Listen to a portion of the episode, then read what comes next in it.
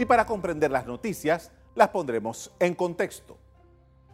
Acompáñenos, en los próximos minutos hablaremos de los giros que podría tener la discusión del paquete de reformas a la Constitución Nacional que tiene la Asamblea Nacional. La intención del Ejecutivo y de la Asamblea de abrir una etapa de consultas con diferentes grupos de la sociedad abre la posibilidad de llegar a acuerdos sobre los temas que han generado polémica y también la de definir el modelo de constitución que necesita el país. Veamos este reporte.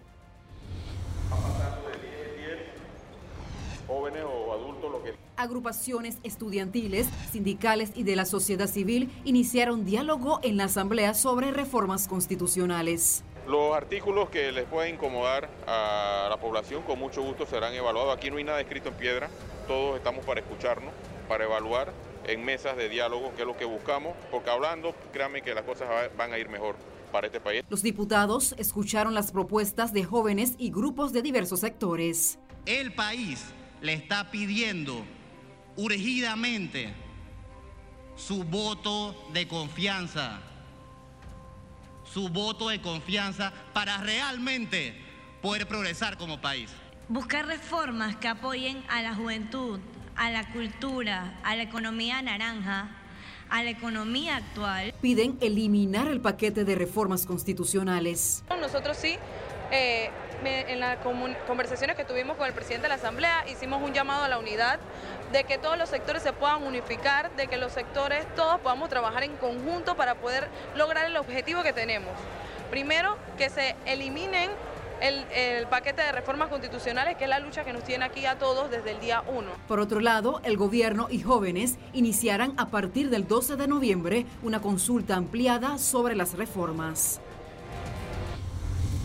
El fin de semana, el presidente Laurentino Cortizo mencionó que los que están en contra de las reformas constitucionales deben leer el contenido de lo que hay en la propuesta y que si hay artículos que no les gusta, hay mesas de diálogos que se están instalando para que participen y se puedan mejorar lo que se ha avanzado, pero sin violencia. En una locución el 1 de noviembre, el mandatario se dirige a los grupos que han expresado rechazo a lo ocurrido en la Asamblea. El diálogo es el camino correcto. El debate es de todos. Ningún panameño debe sentirse excluido. El proceso de reforma está en desarrollo.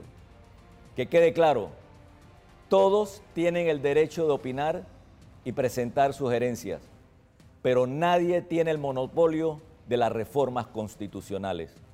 Los convoco a participar con respeto los convoco a que sean parte de las mesas de diálogo. Así hacemos patria. El único y verdadero dueño de la reforma es el pueblo panameño.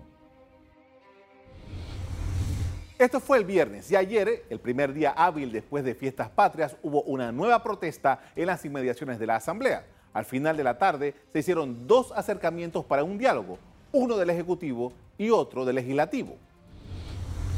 Los jóvenes desde las 4 de la tarde estaban en la asamblea en la Avenida Central, en protesta. Una comitiva encabezada por las ministras Maruja Gorday y Marcova Concepción y el director del IFARU, Bernardo Meneses, llegó al área para invitar a una delegación a la presidencia a conversar con el, con el presidente Cortizo sobre el diálogo.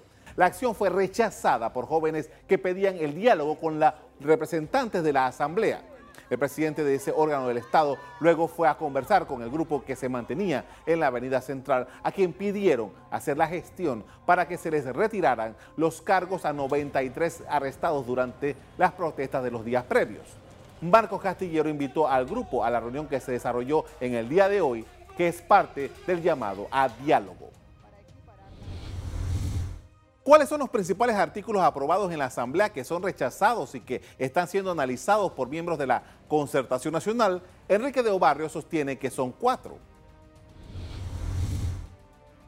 El del fiscal superior, el de presupuesto que ya hablamos, el del voto de censura que está en la Constitución, pero la, facultad para combinar al presidente a destituir un ministro y el otro es que, como ustedes saben, uno de los grandes, eh, una de las propuestas principales que salen a la concertación es eliminar ese, esa investigación cruzada entre diputados y magistrados. Entonces se propuso que la investigación, todo lo que es la investigación en caso de denuncia de diputados, pase al Ministerio Público al Procurador General de la Nación. Ellos cambiaron eso y pusieron que sea el Procurador de la Administración. Eso también. Eso eh, eh, es hasta jurídicamente improcedente. Eso también, ese sería el cuarto para mí. Aunque ya la Asamblea aprobó el paquete de reformas, en enero debe darle nuevamente todo el tratamiento de tres debates, por lo cual es posible la eliminación de los artículos polémicos y la introducción de nuevos artículos que contemplen las peticiones de los grupos que protestan. Los jóvenes tienen su línea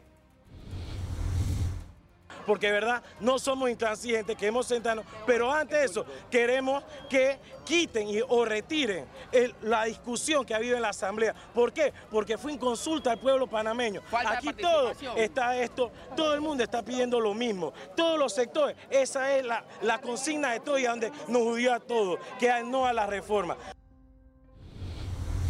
A partir de ahora la discusión estará enfocada en qué artículos deben salir de las reformas y qué debe ser incluido si el texto que fue redactado en la concertación debe permanecer fielmente o se pueden hacer variaciones. También estará sobre el tapete el tema de la representatividad de los actores involucrados en el proceso.